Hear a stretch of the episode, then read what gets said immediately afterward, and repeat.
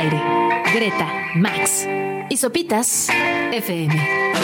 Lunes a viernes, 9 a 11 de la mañana.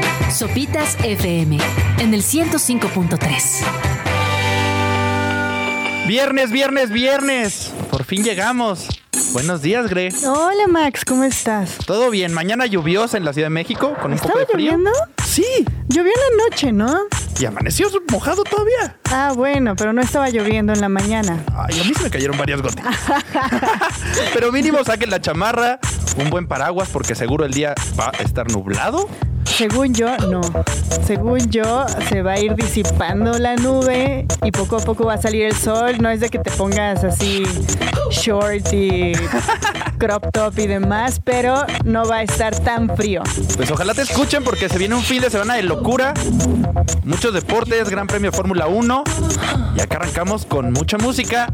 Esto es Sopitas FM en Radio Chilango 105.3. Son los Chemical Brothers. Do it again. Vámonos. Uh.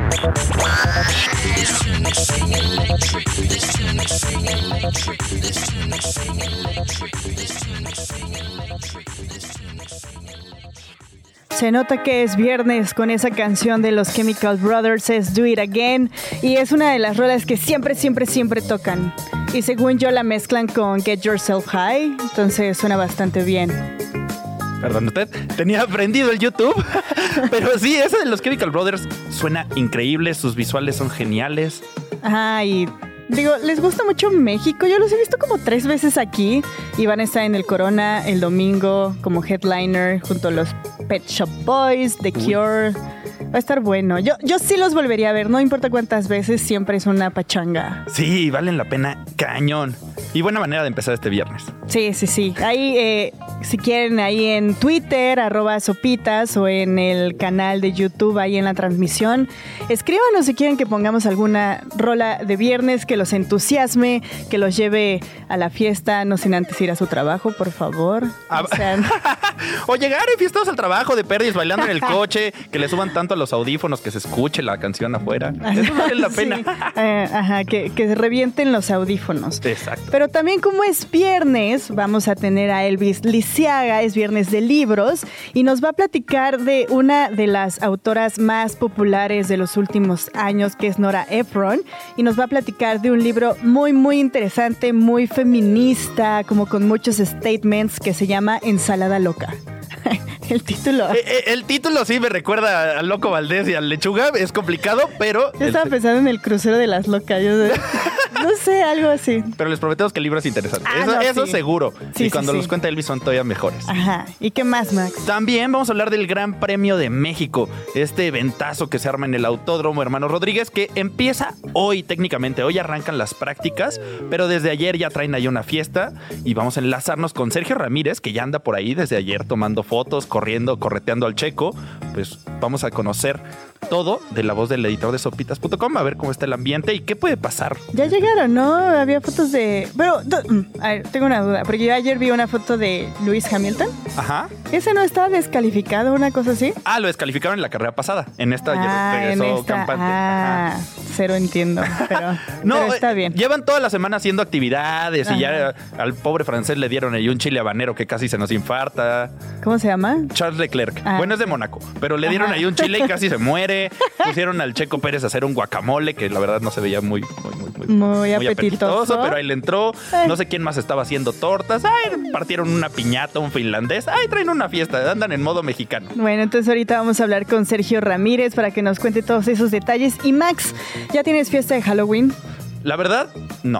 Híjole, ¿por? Qué triste. Soy demasiado popular, me invitaron a tantas y no supe cuál decidir. ¿Sirve de excusa? bueno, sí, son unos Forever Alone como, como Max. Y no los han invitado a ningún Halloween para este fin de semana porque ya es el martes 31. Les tenemos unas propuestas de películas de terror, horror, thrillers para que se queden en casa y pues mínimo le entren al, a la conversación y no se queden fuera ya que los dejaron fuera ya, de las fiestas. Ya que te quedaste fuera de la fiesta, ¿no te quedas fiesta del, fuera del miedo? Ajá, sí. Por ahí va a haber un, unos Uh, uh una película, sí, una película que inspiró a Quentin Tarantino para Kill Bill. Ah. Y una que no es precisamente terror, pero la historia es aterradora. Esas son las que a mí me dan más miedo. Las que son factibles. O sea, la que sí podría pasar. Ajá, sí. Changos. Ajá. ¿Tú tienes alguna película de terror favorita?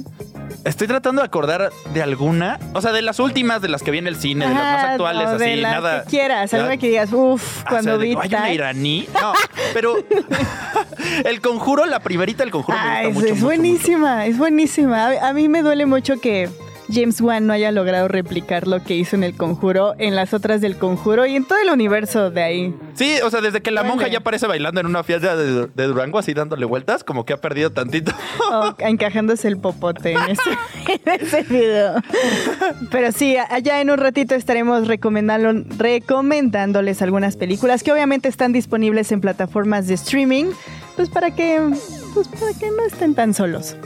Está genial y por supuesto, mucha música de viernes.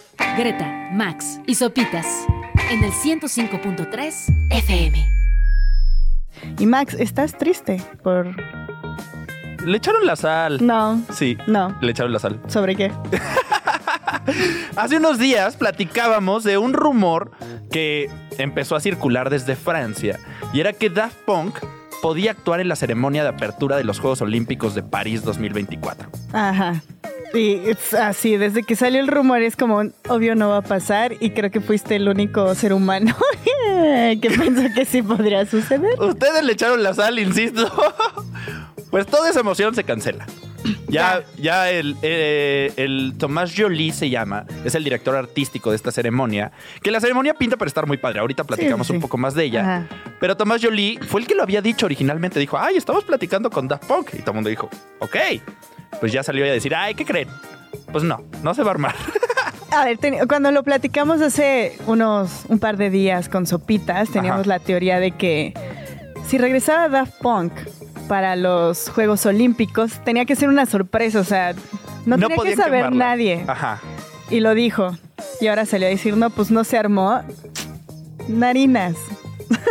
Nunca se iba a armar. Sí, se iba a armar. Como que han de haber, se han de haber juntado en una enorme mesa, así en las oficinas de los Juegos Olímpicos, de decir, ¿qué va a sorprender a la gente? Uh, Daft Punk. Sí, deberíamos de traerlos. Más nunca fue un plan sólido, fue una idea, una gran idea, pero... Una gran idea, eso sí. Entonces, Tomás Jolie, este director artístico, escribió en su cuenta de Twitter, dijo, después de discutir la posible presencia en la ceremonia, la decisión de Daft Punk es no participar. Sí, no, ya dijeron que ya nunca lo iban a hacer.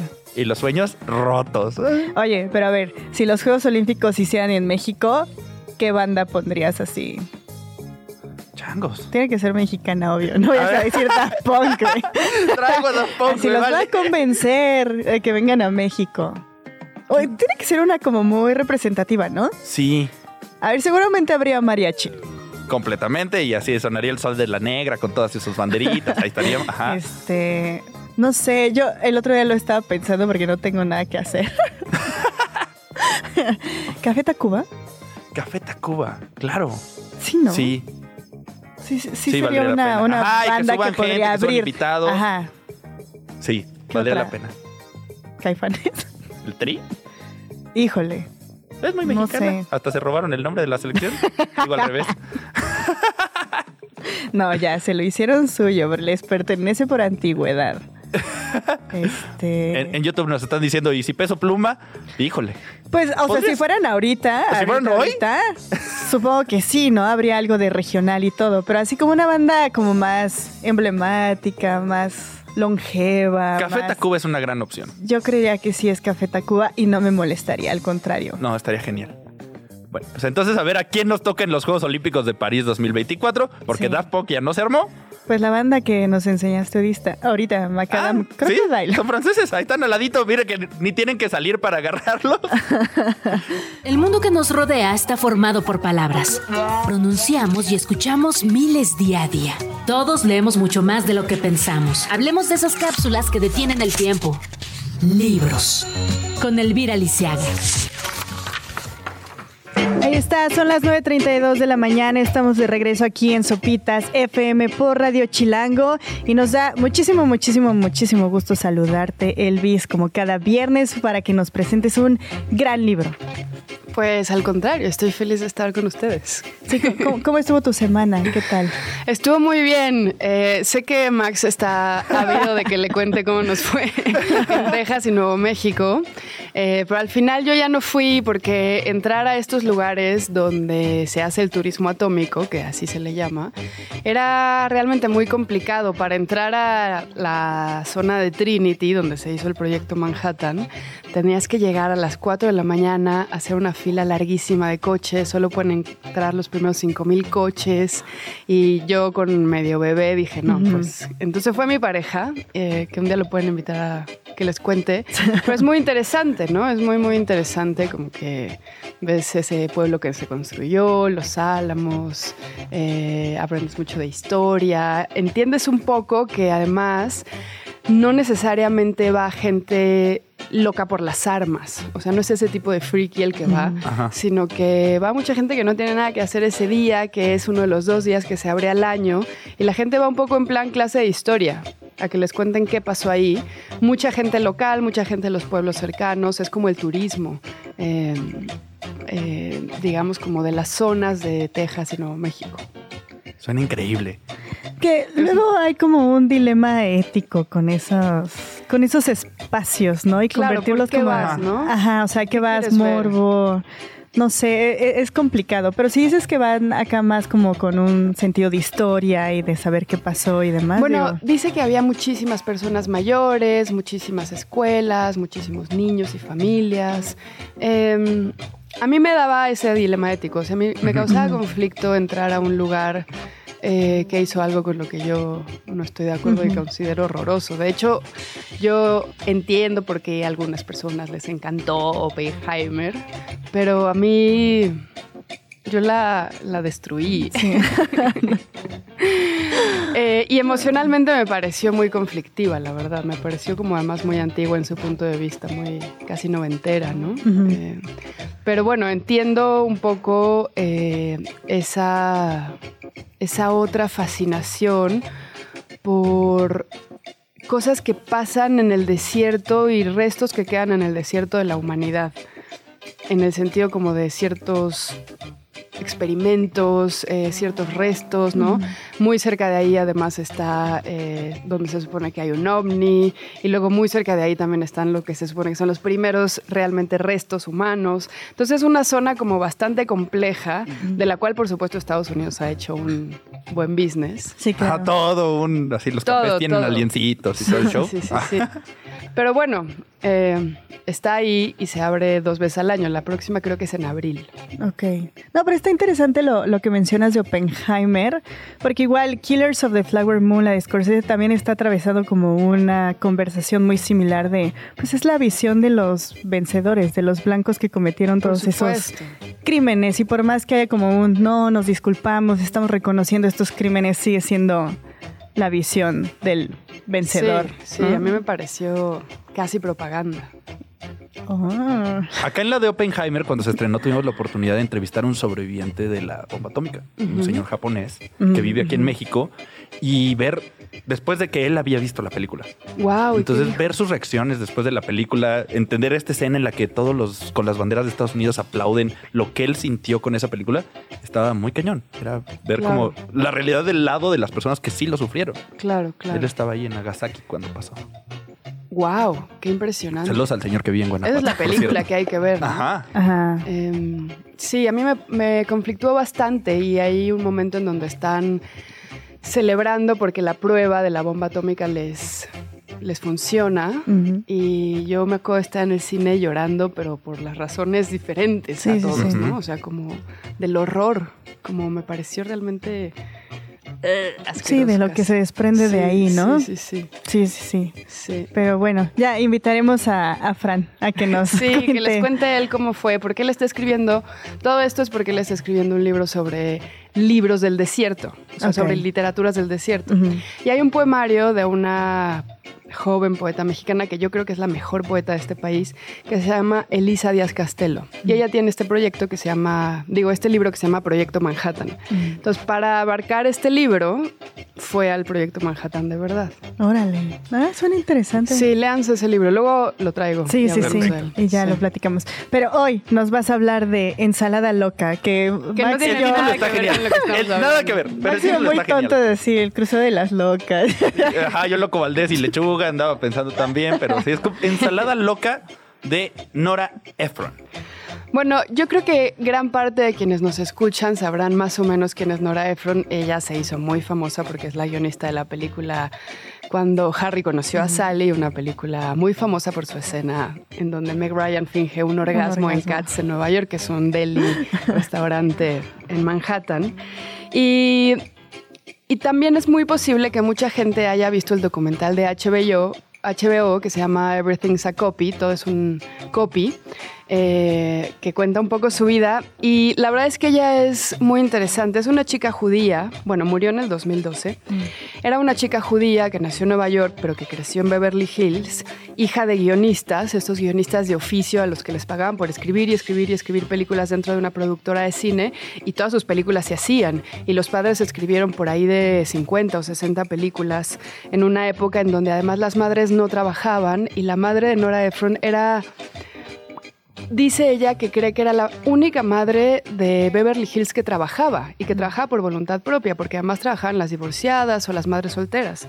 Y que eso para ella fue muy formativo porque la madre tenía un sentido del humor muy importante y siempre dice que su lección más radical y la que con más cariño recuerda es que la madre le dijo, si tú te resbalas en la calle caminando en una cáscara de plátano, eh, todos se van a reír de ti. Pero si tú cuentas el chiste de que tú ibas caminando por la calle y te pasó esto, tú te apropias del chiste y ese es el secreto del humor.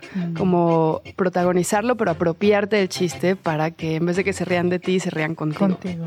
Y eso me encanta porque ella realmente es una genia absoluta del humor, de la burla, de ridiculizarse, de decir la verdad. Ella fue periodista antes de ser guionista y de ser novelista y fue de hecho una periodista que rompió esquemas, porque cuando ella empezó a trabajar en Newsweek, ella era la chica del correo, porque no había mujeres que fueran periodistas, las mujeres no escribían. Ella llevaba como en una bandejita el correo para los otros y luego la hicieron fact-checker, estas personas que revisan que los datos sean verdad para los hombres, porque ellos sí escribían, hasta que empezó a, escribir ella. Y con el tiempo se hizo columnista del Esquire que es en donde se publicaron los ensayos o las columnas o los artículos que reúne este libro que está editado en anagrama muy, muy recientemente, es muy probable que lo vean en las mesas de novedades. Y pues son una colección de ensayos realmente muy, muy, muy chidos. Yo me he reído, pero también me ha hecho pensar porque creo que le da en la yugular a muchos temas uno de los grandes temas de este libro son los movimientos feministas, porque cuando ella escribía, escribían, bueno, imagínense esa época de Joan Didion, Guy Talés, Tom Wolfe, en donde además se vivía de escribir en las revistas y los artículos de las revistas producían una cantidad impresionante de alta calidad literaria dentro del periodismo. Entonces, en esas épocas que que estaba, por ejemplo, publicándose eh, The Feminine Mystique de Betty Freeman y estaba empezando a florecer Gloria Steinem, eh, como que ella empieza a escribir estos momentos en donde los feminismos empiezan a contradecirse un poco, porque habla, por ejemplo, de cómo las candidatas al partido de la mujer empiezan a pelear prácticamente como si fueran hombres o como empiezan a olvidar sus principios por competir y muchas cosas así, ¿no? Por ejemplo, tiene un ensayo que es quizá el más famoso de este libro, que a mí me encanta y que creo que todo el mundo debería leer, que se llama Algunas observaciones sobre pechos, en donde ella habla de que siempre tuvo senos pequeños y siempre sintió que sus amigas la rebasaban en cuanto empezaban a desarrollarse y cómo empieza a burlarse de ese no tener pecho y cómo empieza a analizar cómo nos relacionamos entre las mujeres y provocamos entre nosotras la competencia o la empatía y cómo quedamos siempre en un lugar de secrecía al no hablar de estas cosas, ¿no? Pero ella lo hace de una manera tan chistosa y poniéndose como de una manera realmente muy expuesta que nos, nos invita como a liberarnos de esas cosas que la sociedad nos ha obligado a aparentar para para romper pues el, pacto de silencio, ¿no? Tiene otro ensayo sobre el porno, tiene un par de ensayos sobre el porno, en donde profunda, ¿no? tiene uno sobre garganta profunda que yo no sabía que había sido un fenómeno cinematográfico impactante en su momento y que ella decía, bueno, casi no irla a ver al cine era como negligencia porque absolutamente todos los adultos la habían visto y ella entrevista a Linda Lovelace, que es la protagonista, y le hace preguntas realmente muy incómodas pero muy básicas como ¿por qué te depilas? Eh, ¿Y por qué haces esto? Y la otra está eh, reinando en un lugar que, no habían reinado las mujeres. Entonces esta contradicción de respetarla a ella porque ella eligió lo que quiere hacer, pero también pensar que a ella la pusieron en ese lugar, ¿no? Como todos los dilemas éticos de, de ser una estrella porno como lo fue Linda Lovelace. Y como ella, eh, Nora Ephron, pues tampoco te quiere educar. No está tratando de aleccionarnos con estos ensayos, sino que está ahí como poniéndonos las preguntas para que nos las llevemos. Sí, yo de lo que ahorita leí creo que va relacionado a lo que estás diciendo. Es más como de cómo pasamos eh, las mujeres de creer que te tienes que ver de una manera y cómo tienes que accionar y justo qué debes de tener en tu cuerpo y cuáles son las palabras que debes de decir y cómo debes de ser seductora y coqueta y demás. Eso ya se quedó atrás y ahora es qué es lo que debes de saber para después tomar las decisiones de las acciones que vas a tomar. A eso se me hizo muy interesante porque todo lo, lo de antes es lo que te decían que tenías que hacer. Y ahora es qué vas a conocer de ti misma, de otras mujeres, de otros espectros para tú decidir, ah, sí, quiero seguir haciendo esto o no, ya no quiero seguir haciendo esto. Sí, sí, en total libertad. Como que para mí quizá el gran centro de gravedad de este libro y me pregunto si no a estas alturas del partido será criticado por esto, es que ella hace mucho hincapié, señala mucho las contradicciones de tener ideales. Y yo eh, leí este libro y decía, claro, es muy difícil que un movimiento social no se vuelva dogmático, es muy difícil que alguien con principios, como podemos llamarnos las mujeres feministas, no tengamos contradicciones. Y ella las señala, pero realmente como sin ningún tapujo. Y eso me parece interesante porque creo que tenemos que no idealizar y dejar de romantizar eh, los ideales políticos y morales. Y me parece como muy interesante como ella, por ejemplo, habla de los círculos de concienciación, que así se llamaban a los grupos de mujeres que se juntaban, como hablar de, pues no solo de cómo eran sus vidas, sino de cómo, cómo tener una vida digna o cómo construir vidas dignas. Y decía como, bueno, nos prometimos nunca juzgarnos, nos prometimos siempre escucharnos y acabamos chismeando y acabamos diciéndonos y cosas que dijimos que no haríamos y, y pensamos que está mal y cómo logramos incluirlo. O sea, como creo que no hemos logrado eh, desde que Nora Efron escribió este libro hasta ahora eh, realmente como abrazar las diferencias. Y eso me ha parecido muy interesante porque tampoco encuentro una solución porque no nos podemos ir pasado mañana todas a vivir a una comuna eh, que empiece de la nada sino que tenemos que desaprender realmente, ¿no? Entonces... Sí, porque siempre es un castigo, ¿no? O sea, si hablas mal de una mujer, te tienes que castigar porque no debes de hacerlo. Y si no lo haces, es como también, no sé, como que siempre hay un castigo para lo que hacemos justo por esas contradicciones que vienen, ¿no? Claro, y yo pienso que este libro quizá puede ser prejuzgado, primero pues porque ella es una señora blanca judía de Beverly Hills o de Nueva York que, que retrata problemas que no pues que nos pueden parecer first world problems, ¿no? como, ¿Cómo se dice? Como problemas de privilegiados. De primer mundo. De primer mundo. Y por otra parte, pues eso, porque cuestiona, ¿no? Y, y me parece... Me parece como muy interesante su ejercicio de partir de la contradicción, porque creo que vivimos, a lo mejor no, pero yo creo que vivimos de pronto en, por ejemplo, eh, medidas por nosotras mismas, por feministrómetros, ¿no? Así de como, ¿qué tan máxima feminista eres? Y, y no sé, como que eso es otra vez replicar de lo que veníamos huyendo, ¿no? Es viernes de libros, estamos platicando con Elvis Lisiaga de esta genial colección de ensayos de Nora Ephron que se llama Ensalada Loca. Vamos con una canción y ahorita seguimos platicando de este librazo. Esto es de Francisca Straube, que seguro mejor conocen por su nombre en solitarios Rubio. Una canción que le encanta a Gre. Quédense con nosotros en Sopitas FM por Radio Chilango. Se llama Tu Olor.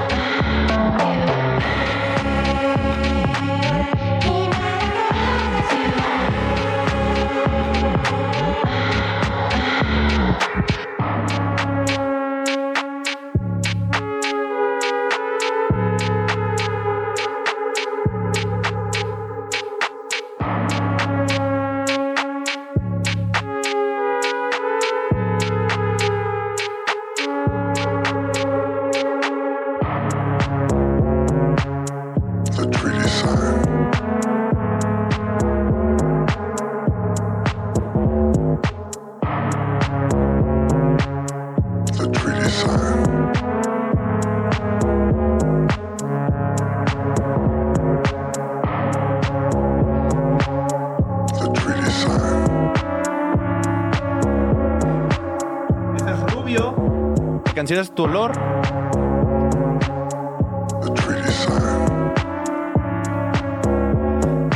Ahora sí, ese es Rubio, la canción es Tu Olor. Son las 9.50 de la mañana, estamos en vivo en Sopitas FM por Radio Chilango 105.3. También nos pueden seguir en el canal de YouTube de Sopitas. Por acá ya nos está saludando Huicho, que nos mandó sus recomendaciones musicales.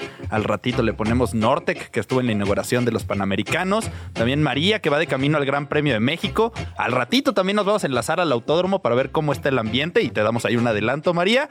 Pero ahorita estamos platicando de una colección de ensayos de Nora Ephron, una guionista, periodista que sacudió todos los estándares de su tiempo y los ensayos que publicó en la revista Squire en una época en la que el periodismo tenía un valor literario bien chido.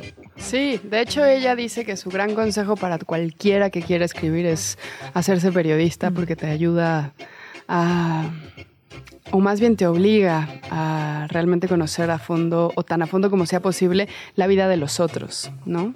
Y bueno, ella, eh, además de este librazo, se acaba de publicar también, Se acabó el pastel, que fue su, su primera novela, una novela que se hizo película en el 86 con Meryl Streep y Jack Nicholson, Heartburn, que cuenta la historia de Nora Ephron cuando se divorció de su segundo esposo, que ella pues fue muy melodramático. Ella estaba embarazada y mientras ella estaba embarazada, su esposo, que también era un periodista reconocido, se enamoró de una chava.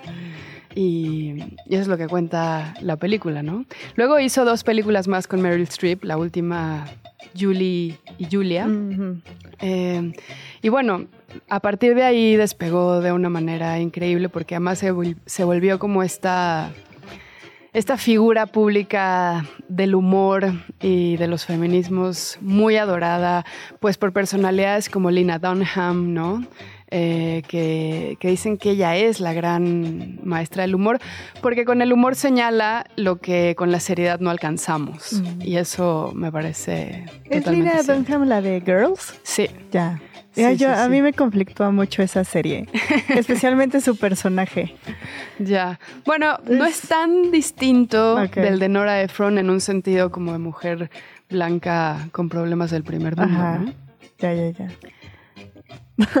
sí, no, no sé, a mí me costó muchísimo. O sea, me gusta mucho la serie, pero el personaje de ella, el personaje principal, me parece así espantoso. Es un poco neurótica. Así como contradictoria todo el tiempo, berrinchuda. A mí no me gusta tanto la serie, Ajá. especialmente el final me pareció bastante chafa, pero, pero me parece importante.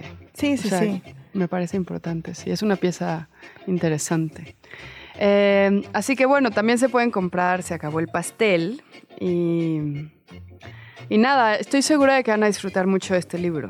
Eh, y se pueden ver el documental de HBO y se pueden ver todas las películas de Nora Ephron, como, bueno, ya decíamos When Harry Met Sally, Ese está en Prime Sally, Video, por si la eh. You Got Mail, Ah, esa también. sí. ¿Esa es de ella? esa es, de la ella. Y luego hizo con ellos, esa es del 88. Y luego hizo con ellos Sleepless in Seattle. Ay, esa Ajá. como es cursi, pero es bien buena. Es Meg Ryan y Tom Hanks. ¿no? Ajá. Es la mejor pareja de las chick flicks. Sí, sí, sí, sí, sí. Esas escenas en el, el Superable. edificio, ¿no? No Sí. me acuerdo es. Ah, Ah, Sí. Ah, no sabía que eran de ella. Ella, ella las escribió. Aparte sí son divertidas. Son divertidas, eh, las mujeres son disidentes a su manera, Ajá. pero también son románticas, también hay, como tú dices, cursilería, pero hay mucho ridículo, ¿no? Y, Sí. y los hombres siempre están eh, puestos en una situación en donde no pueden ser los machos alfas que querían ser. Digo, tampoco es que se deconstruyan. No, no, no, no, no. Eh, y bueno, You Got Mail es como además una película muy importante porque es de las primeras que incorporaba el internet. Ajá.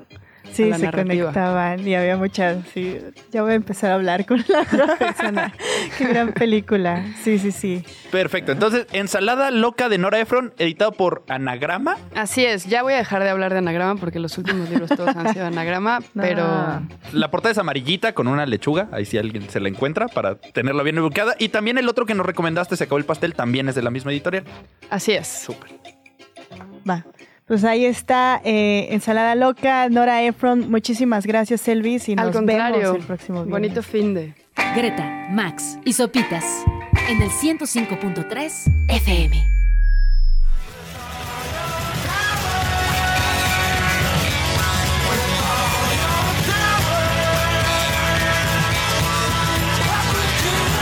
Son los Flaming Lips y esta puso a bailar a toda la cabina.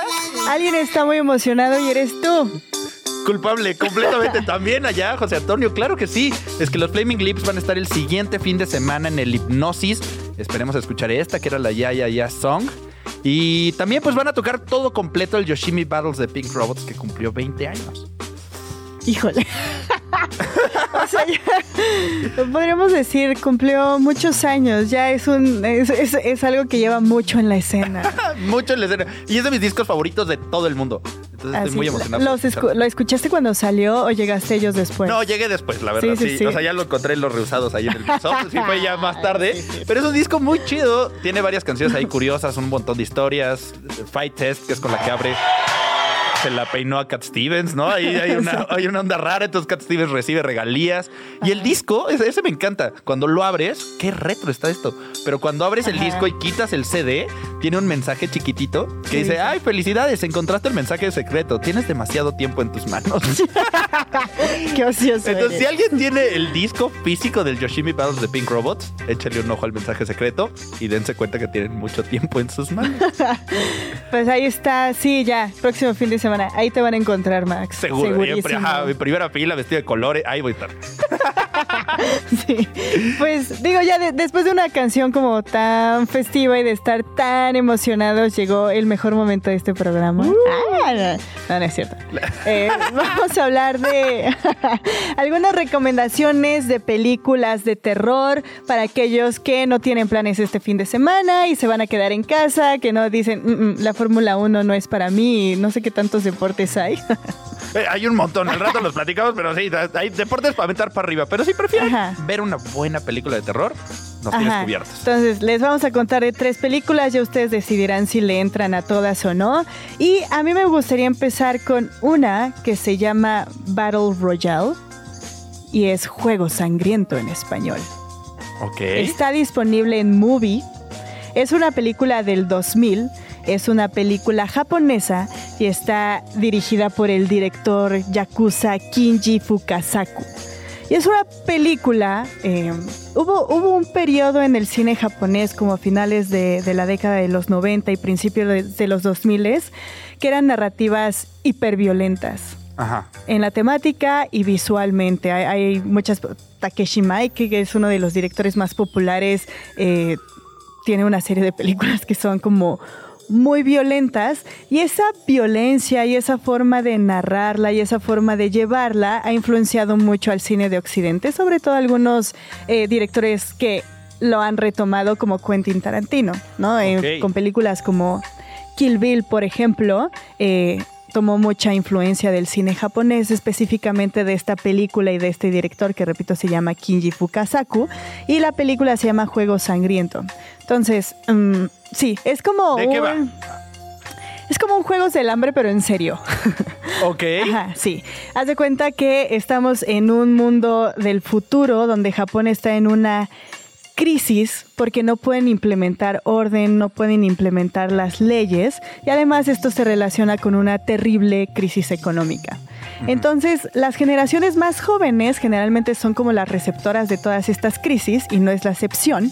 Y entonces los estudiantes, los más jóvenes, están fuera de control y se están asociando un poquito cada vez más actividades delictivas. Entonces, ¿qué dice Japón? O sea, las autoridades japonesas dicen, ¿qué vamos a hacer?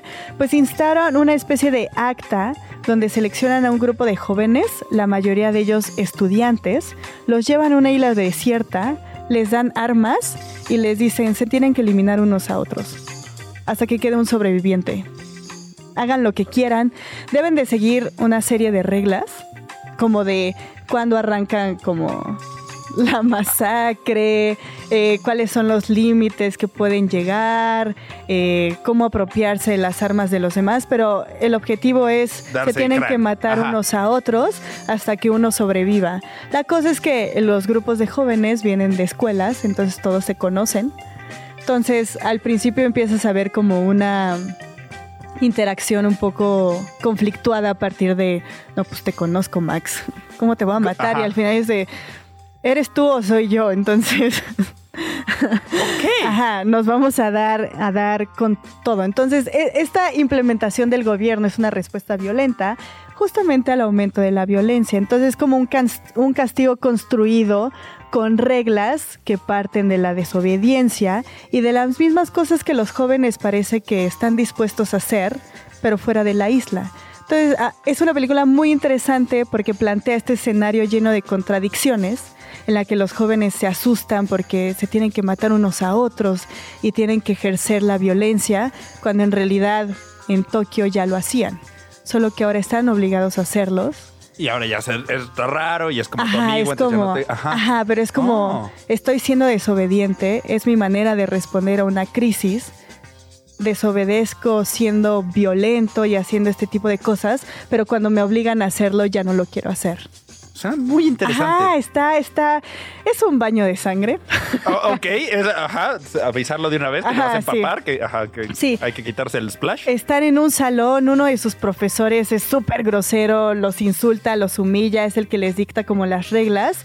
Van mencionando el nombre de cada uno, les dan como un arma, les dan un mapa y les ponen un collar que explota si no Si no quieren seguir. Ajá, si no quieren Oh. participar, puede explotar o si se quieren aventar por el arrecife y decir, no, no quiero hacer esto. Ah, no. Vas a, Ajá, vas a recibir no te un vas, yo te llevo, ajá. Ajá, entonces uno de los protagonistas es un joven que justamente se rehúsa como a decir, ¿cómo voy a matar a mi amigo?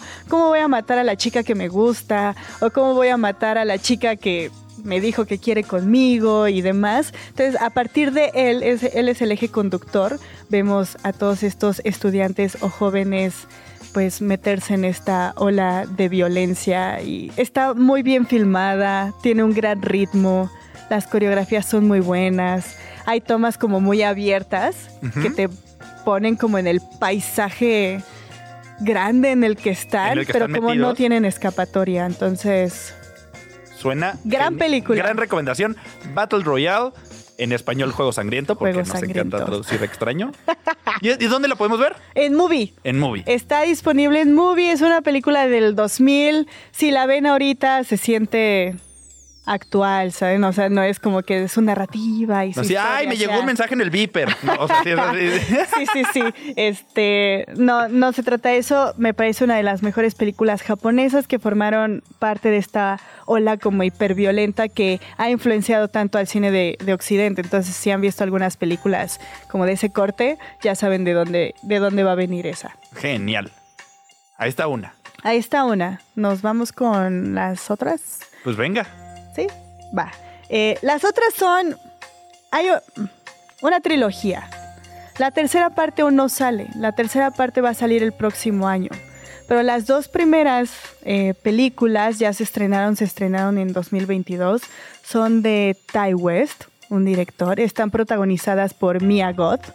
Y se trata de Pearl y de X. Las dos ya están disponibles en plataformas de streaming, están disponibles en Prime Video y en HBO Max son slashers y son de los mejores slashers de los últimos años porque hay algo complicado con los slashers. ¿A ti te gustan? A mí me gustan mucho. Ya es que luego es como, pues matar por matar. Me y- volteo cuando acuchillan así a discreción, la neta, para qué, qué necesidad de ver eso, pero me encanta que anden persiguiendo gente. Ajá, Ajá. sí. Como que hay, um, hay un tema muy complicado con los slashers porque son muy entretenidos, aunque no tengan una historia como profunda o algo así. Así, Que jamás sales diciendo de, no, hombre, esto es cine. No. Ajá, o sea, que estén persiguiendo a la Scream Queen es como, sí, ya. Ajá, No me, me la importa. pasé genial. Va a sobrevivir, Ajá. se va a echar unos buenos gritos, va a ver cómo matan a medio mundo. No me importa nada. Pero lo que tienen estos slashers es que sí, o sea, además de tener esos elementos súper entretenidos y diabólicos y malévolos, también tienen una historia y como que replantea la idea del cuerpo femenino, a quién le pertenece y cómo las mujeres muchas veces en situaciones de crisis o peligro es cuando se pueden apoderar del cuerpo, de su propio cuerpo. Entonces, la primera que se estrenó es X, pero en realidad es la segunda de la trilogía. Ok. Entonces, vamos a empezar por Pearl. Ah, ¿Tú recomiendas primero ver Pearl Ajá, y sí. luego ver X? Es como el orden. Ajá, es Pearl, luego es X y el próximo año se estrena la tercera parte que es Maxine. Ok. La, la primera Pearl está protagonizada por Mia Goth, también la escribió ella junto a Ty West, y habla sobre una mujer que vive, ya saben, en Texas, en un pueblito en Texas, y que vive con sus papás. Sus papás son de ascendencia como alemana. Ok. Son súper religiosos, súper conservadores. A ella, ya sabes, la educaron para ser ama de casa y para un día casarse y demás. Y Pearl está comprometida con un cuate que se fue a la, a, a la guerra. Está allá, entonces la tiene, entre comillas, abandonada ahí como con esa familia porque la idea de ella de casarse era salirse como del infierno que vive en su casa junto con sus papás. Entonces, cuando empieza la guerra no tiene otro remedio que permanecer eh, ahí. Ahí. Y ella lo, lo que sueña tiene un buen de sueños, tiene un buen de proyecciones, ella quiere ser bailarina. pero así su sueño es ser bailarina, como que nos dan a entender que su esposo, su prometido, como que la apoya en eso, pero ahorita no lo puede realizar. Entonces se entera a través de una amiga que va a haber unas audiciones en la iglesia del pueblo, como para llevar una obra de baile. Entonces su vida se centra en eso, en ir a esa audición, en ganar, en salir de ese pueblo, dejar su vida atrás y todo. Pero cuando las cosas no salen como ella quiere, se desencadena una extraña locura súper violenta en la que destaza medio mundo. La risa. Pero, ok, suena bien. Está, está, sí, está, está muy buena, está muy bien ambientada. Todo sucede en una granjita. Ajá, en estos pueblitos de Texas. ¡Ajua! Disparando para arriba. Ajá. Sí, sí, sí. Todo sucede en una, en una granjita. Entonces es bastante aterradora en ese sentido porque vamos viendo cómo se desencadena, no locura, quizá no es la palabra correcta, sino más bien esta frustración de no poder cumplir tus sueños porque nada a tu alrededor te va a ayudar a cumplirlos. Ajá. Ese es Pearl. ¿Esa Ese dónde es está? Pearl. Esa está en Prime Video y HBO Max. Ok.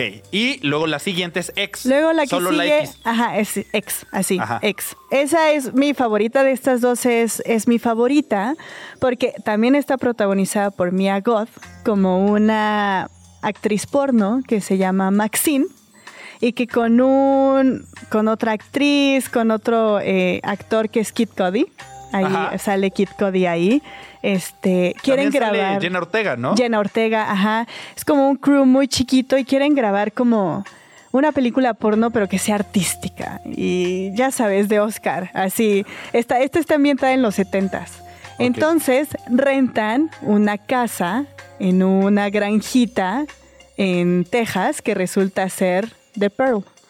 Oh. Ajá. Así. Entonces así se van uniendo las historias. Y entonces ya sabe cómo se pone, ¿verdad? Las- ¿No? Sí, sí, sí. Pero entonces eh, hay, hay mucha relación entre Pearl y Maxine, porque las dos quieren ser estrellas. Bueno, Pearl quería ser una estrella del baile. Maxine quiere ser pues una estrella de cine, no necesariamente cine porno, esa es como una vía, como un trampolín para saltar a la fama, porque las dos son muy bellas, son muy carismáticas, tienen algo especial, todo el tiempo les están diciendo, es que tienes algo especial, tú vas a ser una estrella, pero no logran ser estrellas. Y es porque todo alrededor de nueva cuenta no les está ayudando para, para lograrlo, como que las frena.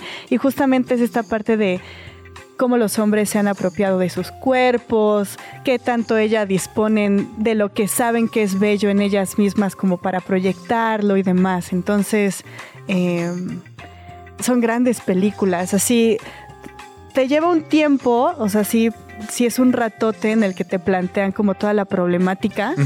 Es relativamente poco el tiempo en el que ya sucede como la acción, pero es una tras otra, tras otra, así. Y vale la pena que te cuenten por qué está sucediendo la acción. O sea, como dices, Pearl y X tienen una historia un poco más profunda de cualquier otro slasher que no se andan correteando. Exacto. Entonces les decía, la, la tercera parte se va a estrenar el próximo año, se llama Maxine.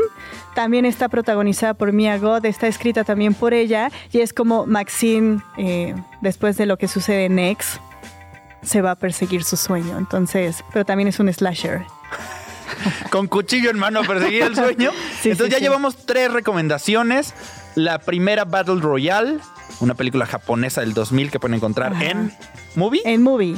Luego Pearl y X. Y X. Verlas en ese orden. Ajá. Y si quieres, vamos a una canción y contamos de la tercera. Perfecto. Igual mándenos sus recomendaciones de películas de terror. Estamos leyéndolos y le- leyéndolas ahí en Twitter, en arroba sopitas o en vivo en YouTube, en sopitas también, o en el 105.3 de Radio Chilango. Radio Chilango. Seguimos con las recomendaciones de películas de terror o historias aterradoras para los que no tienen plan para este fin de semana. Ya solo nos falta una Max. Y es... Esta no es de terror, Los redobles no salieron, pero... Ajá. pero se vio. Eh, esta no es de terror, pero a mí me parece una historia muy aterradora por ser desgarradora. Y es The Piano Teacher de Michael Haneke, una película de 2001 que está disponible en Movie. Ok. Michael Haneke es un eh, director austriaco, es uno de los más grandes directores en la historia del cine. Y es un, es muy, es muy europeo. Ok. O sea, no, no sé de qué otra manera este, decirlo, pero Haneke es especialista en crear escenarios que son súper pausados y calmados, pero que al mismo tiempo son muy aterradores. Y no porque tenga que ver con elementos sobrenaturales o ya sabes, sino porque la ambientación es tan normal y tan cotidiana que encierra un montón de traumas. Entonces tiene un chorro de películas que son muy densas. O sea, ver a Haneke es como... Vas, a salir golpeadona del Tac, cine. una de sus más populares de, de hace 10 años fue Amour. ¿Te acuerdas de esta película? Ay, la de los dos señores Ajá, grandes sí, en un departamento. Oh. Ah, sí, sí te golpeé. Ajá, sí. ya sé, o sea, Ajá. Ese es su cine. Otra de sus películas más populares es Funny Games, que es sobre unos cuates que llegan a la casa de campo de una familia y pues los encierran y los torturan por el placer del dolor y porque, porque no lo haría, ya sabes, o sea, Ajá. el poder sobre otras personas, así. Y tiene esta película que es de Piano Teacher, De que pian- está, ¿En español cómo se llama? no sé, De piano teacher. Está La pianista en francés. es que, ah, ah, sí, es la pianista. O ¿sí? La profesora de piano en español. La Ah. pianista en francés. Le pianiste. Le pianiste. bueno, está protagonizada por la siempre espectacular Isabel Huppert, donde ella aquí interpreta una profesora que se llama Erika Kohut, que da clases de piano, está especializada en Schubert y trabaja en un conservatorio en Viena. Entonces, ella vive con su mamá y tiene una relación espantosa con su mamá.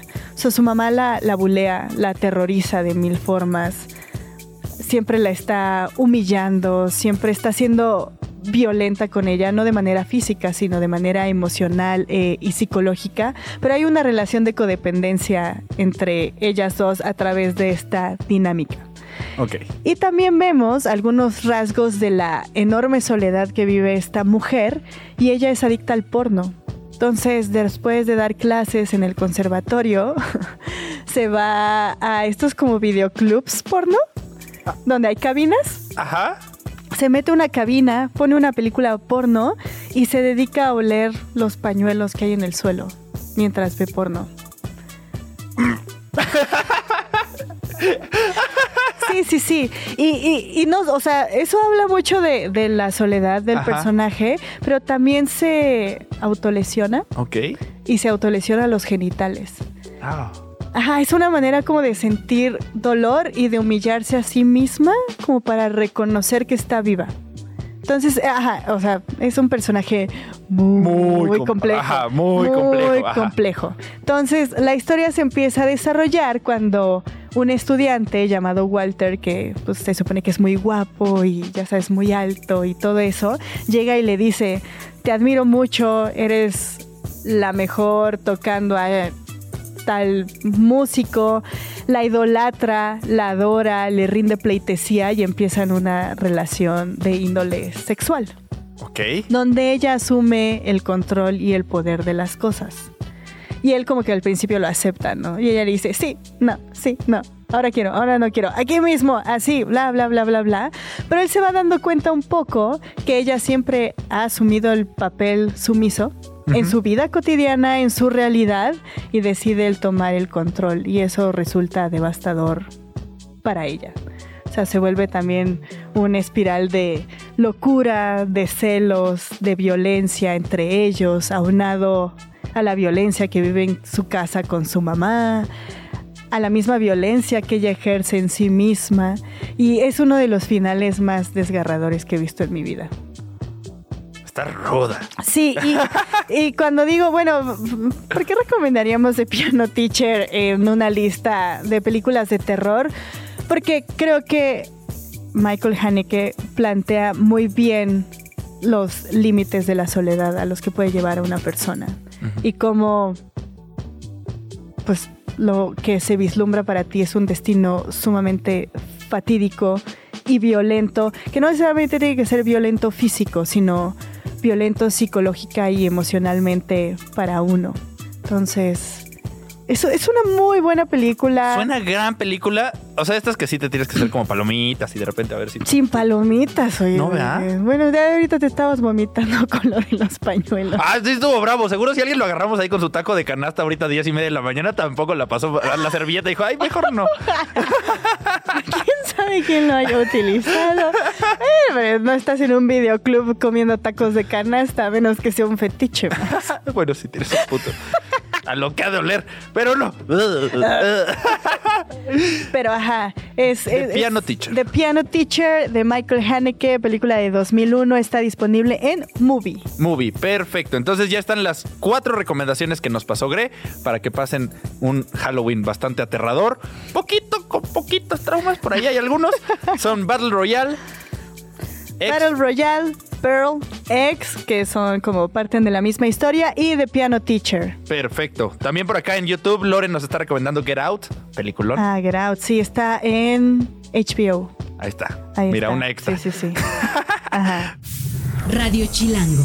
Y Max, nos vamos a enlazar directamente al autódromo. Claro, porque sopitas.com está en todos lados. Aquí ya saben, todo, toda la CDMX es territorio sopitas. Ay, no. No, no nos damos abasto. Pero sí estamos en el auditorio, en el auditorio, babotas. En el autódromo, hermano Rodríguez, con Sergio Ramírez, editor de, so- de deportes de sopitas.com. ¿Cómo estás, Serge? Hola Max, hola Greta, hola a todos mis sopitas. ¿Qué tal? ¿Qué tal el ambiente por allá? Tú ya llegaste desde ayer y ahorita ya estás instalado otra vez. ¿Cómo va todo? Correcto, ayer fue, digamos, día de medios, subieron prácticamente todos los pilotos, salvo el caso de Carlos Sainz, que tuvo problemas, mm, unos pequeños problemas de, salud, pero ya está aquí en el autódromo y va a subir eh, normal a, a su Ferrari para eh, darle eh, ahora sí que a la práctica 1 y la práctica 2, que son este, este viernes, que es el, también el primer día en el cual obviamente giran los autos, pero también le es el primer día con público en las gradas del Autódromo Hermano Rodríguez. Poco a poco va llegando la, la gente. Igual la recomendación es llegar con un buen tiempo de anticipación.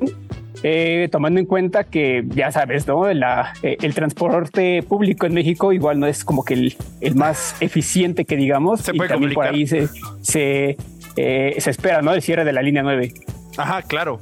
Oye, te- tengo dos preguntas. La primera, el, el problemilla de salud de Carlos Sainz tuvo algo que ver con si le entró unos tacos apenas aterrizó a México. Se echó unos chilaquiles. Tiene que ver algo con algo con este con, con la comida justamente. Ay, Y- pero nada, igual nada, nada grave, ¿no? Qué Fue bueno. Simplemente que no, este, que, que descansara el día de ayer, ayer jueves. Em, y que le bajen pero, las eh, memelas y a la salsa verde y ya estamos de la... Ayer nosotros aquí le entramos a, lo- a los taquitos, muy bien, todo perfecto, así que no hay queja por parte de, del autódromo. Aquí no fue. No, Serge, pero tú ya estás curtido. Oye, y volviendo a la pista, entonces hoy es la práctica 1 y la práctica 2. ¿A qué hora arrancan? Correcto. ¿Ya abrieron puertas? ¿Ya está llegando la gente por allá? Ya, ya abrieron puertas, la gente ya está llegando. Eh, lento precisamente por eh, la situación del transporte. Hay que recordar que en el Autódromo Hermano Rodríguez para el Gran Premio de México no hay estacionamiento. Eh, volviendo a la pregunta, la práctica 1 hoy es a las 12.30 del, del día. En esa práctica libre número uno, lo que se hace es, digamos, equilibrar lo más que se pueda el, auto, hacer los, los ajustes necesarios. Y después viene la práctica número dos a las 4 de la tarde. En esa práctica 2 ya se hacen dos simulaciones. La primera parte, los primeros 40 minutos, es este, digamos, prácticas con ritmo de calificación, vueltas rápidas, con combustible, poco combustible en, en cada uno de los autos. Y se cierran los últimos 20 minutos por lo general con eh, prácticas ya con ritmo de carrera, ya con los tanques pues más llenos, ¿no? Eh, eh, eso es lo, digamos, lo importante en la actividad en pista para el día de hoy eh, aquí en el autódromo. Está genial. Oye, y hablando de eso, de, la actividad en pista, ¿qué tanto está influyendo por ahí el clima? Porque amaneció nubladón, ayer llovió. ¿Se espera que llueva en las prácticas, en la quali o en la carrera o algo por el estilo? Hay nubes, se esperan también nubes, presencia de nubes el día de la carrera, el día domingo.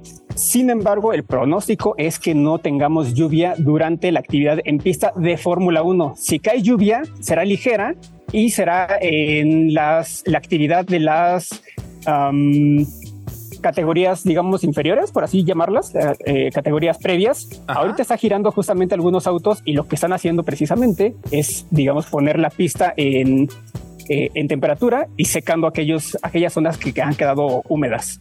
Pero por lo, por lo que he visto, no se han sacado los, los neumáticos de eh, para piso húmedo. Entonces vamos, digamos, con en neu- neumáticos normales, formato normal, sin sorpresas en cuanto al clima.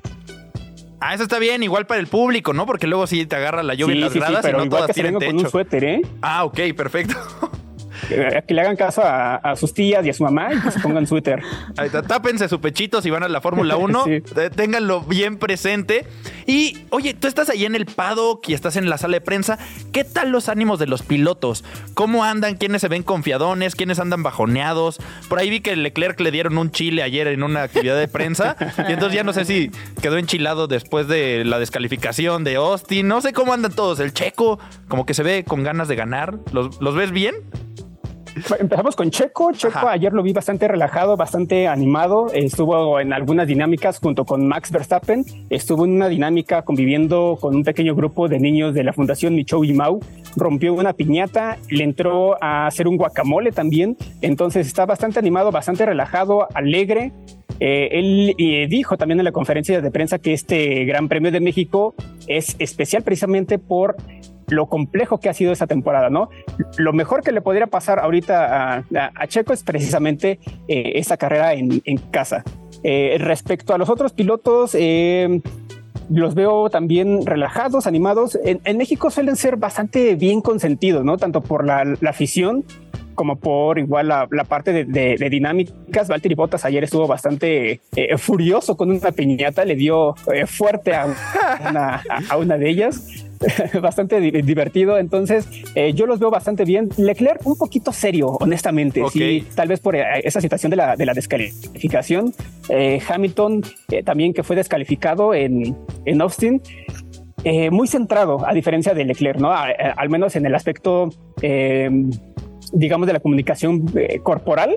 Ahí sí se ve una gran diferencia eh, respecto a Hamilton y Leclerc. Perfecto, ahí a ver cómo va, porque Hamilton es como el, el rival a seguir, ¿no? Es el que viene persiguiendo a Checo ya en la calificación de puntos. Sí, sí, justo. Y aparte se espera que Mercedes sea esté fuerte en este Gran Premio de México. Digamos, en, en cuanto a escuderías, eh, la favorita es eh, Red Bull, que por ahí se, dice que tendrá algunas complicaciones en la calificación. No trae tanto ritmo de calificación, sí de carrera, Ok. eh, a, a diferencia de Mercedes, que trae más ritmo de calificación y menos de, de carrera. Digamos, el top 3 podría ser eh, en cuanto a escuderías, Red Bull, ah, Mercedes y se dice también que por ahí McLaren o Aston Martin. Entonces puede pintar interesante. Y hoy aprovechando ya que estás ahí, ya nos contabas hoy eh, práctica 1, práctica 2, ¿cómo es el programa el sábado y el domingo? ¿A qué hora recomiendas ir llegando? ¿Cómo va a ser el plan? El sábado, eh, la práctica número 3 es a las 11.30. Ahí la recomendación es que llegues por lo menos con una hora de, de anticipación aquí al autódromo para Ah, que puedas identificar tu, tu, tu- tu acceso, tu lugar y, y demás.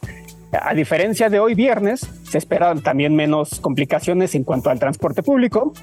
Entonces, pero de todas formas, eh, hay que tomar eh, precauciones, obviamente, ¿no? La parte buena del sábado, la parte interesante, es la sesión de calificación, que es a las 3. Digamos, aquí el objetivo de Checo es, o, primero, meterse a la Q3 y a partir de la Q3, buscarse, buscar meterse entre los primeros cinco para evitar esta eh, zona complicada. Digamos que la mala suerte en la Fórmula 1 radica en la parte media y la parte media baja de la parrilla de salida. Si Checo logra eh, salir de esta zona, pues ya tendrá bastantes oportunidades de hacer una muy buena carrera y en la carrera el día do- domingo es a las 2 de la tarde. Perfecto, entonces llegar temprano, llegar abrigados, si se lanzan a. Fórmula 1, acordarse que no hay estacionamiento, ¿va? No hay estacionamiento. Ajá. Puro transporte público, línea 9 del metro, o cómo, ¿cuál es la mejor manera para llegar? Línea 9 del metro, eh, Metrobús. Hay dos estaciones también relativamente cerca de- del autódromo. Y eh, también si traes, eh, si quieres sacar tu nave, pues puedes acudir y dejarla en uno de los estacionamientos remotos. A partir de ahí hay este transporte que te lleva precisamente al Autódromo Hermanos Rodríguez. Solamente eh, procura salir con tu tarjeta de movilidad integrada para que puedas pagar y subirte al camioncito que te va a llevar al autódromo, tanto de ida como de vuelta. Ah, porque si no, ahí te quedaste con tu monedita de 5 y no te va a subir nadie. Última pregunta antes de irnos, mi Sergio. Dígame. Eh, si quieres comprarte una gorrita, una chamarra, como en cuanto Oh. anda el sablazo. Mira, para este Gran Premio de México, eh, Red Bull y Checo sacaron una gorra especial que está aquí en el autódromo en 3 mil pesitos. ¡Ay! Es una, es blanca, es una edición especial. De hecho, la está portando eh, en los últimos días Checo. Si eh, quieres acudir, digamos, a la versión anterior, la, la mm, gorra de Checo, digamos, tradicional, está en dos mil pesos. Si te quieres armar con una chamarrita, no sé, de McLaren, eh, de Mercedes, Red Bull, sí hay que abrir bien la cartera o aplicar el tarjetazo de meses sin intereses, eh, porque están en 7 mil pesos. ¿Ok? ¿Qué te parece? No, pues bien, en una trae la tarjeta y en... ¿Cuántas les llevo? No, pues si en una traigo la de movilidad integrada y en otra está, está complicado.